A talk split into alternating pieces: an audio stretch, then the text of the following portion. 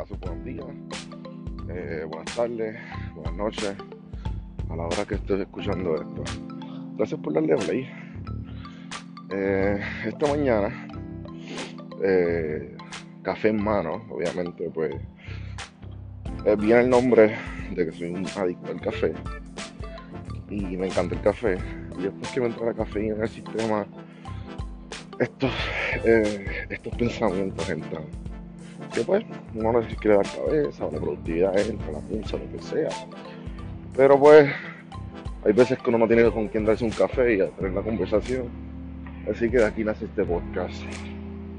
De hablar de cualquier tema de mi cabeza y la cosa que yo vea que como he comprado es lo o darle el hilo como, como quieran decirle Hoy quiero hablar de la muerte.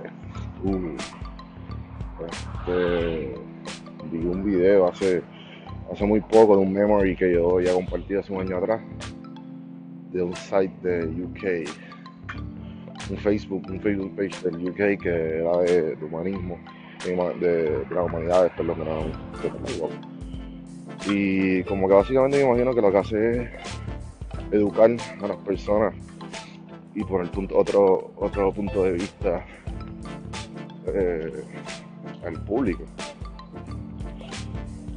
Pero nada, básicamente lo que te dice las diferentes creencias de, de la vida después de la muerte y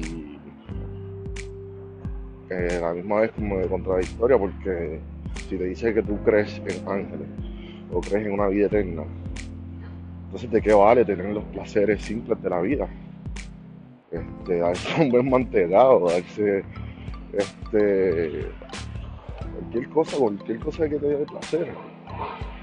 ¿De qué vale la pena si al final vas a tener vida eterna? Si ponen el ejemplo de un libro, un buen libro que te estás leyendo, pues entonces, ¿qué vale la pena si el libro es eterno? Si es eterno, pues no es placentero. Pues tú quieres que se acabe, un libro siempre se va a acabar. Mía por el sonido, se escucha muy al. Estoy caminando y hace mucho frío también. Eh, nada, eh, yo, mi caso personal, yo he pasado muchas muertes significativas en mi vida que me ha ayudado a un entendimiento personal primero la, muerte de mi abuela, que era como un gran pilar de mi familia. La nada como que mi, familia como que después cogió sus lados después de que mi abuela falleció. Este, esa fue mi primer, que para no murió en mi cumpleaños. Tenía que sé yo, 16, 17, no me acuerdo. Eh, y después fue mi papá. Y pues he escuchado un montón de cosas, que muchas cosas, mucha gente siempre te dice, no, no, que, que está bien, está, están bien donde tienen que estar. Mira, eh, yo, lo, yo, lo, yo lo vi de esta manera y lo siento de esta manera. Ellos siguen viviendo nuestras memorias. Eh, nuestras memorias son lo que lo hacen a cualquier persona que cruces con tu vida. Tú te acuerdas de esas personas por las memorias que tú tengas y tú decides cómo recordarlo no sé, encontré un poco, este, eh, un poco fuerte de que tú tengas la, la tengas la, eh, como que el coraje de decir la vida es eterna. ¿Y qué sabes tú? ¿Qué sabes tú? No hay prueba científica de que la vida es eterna.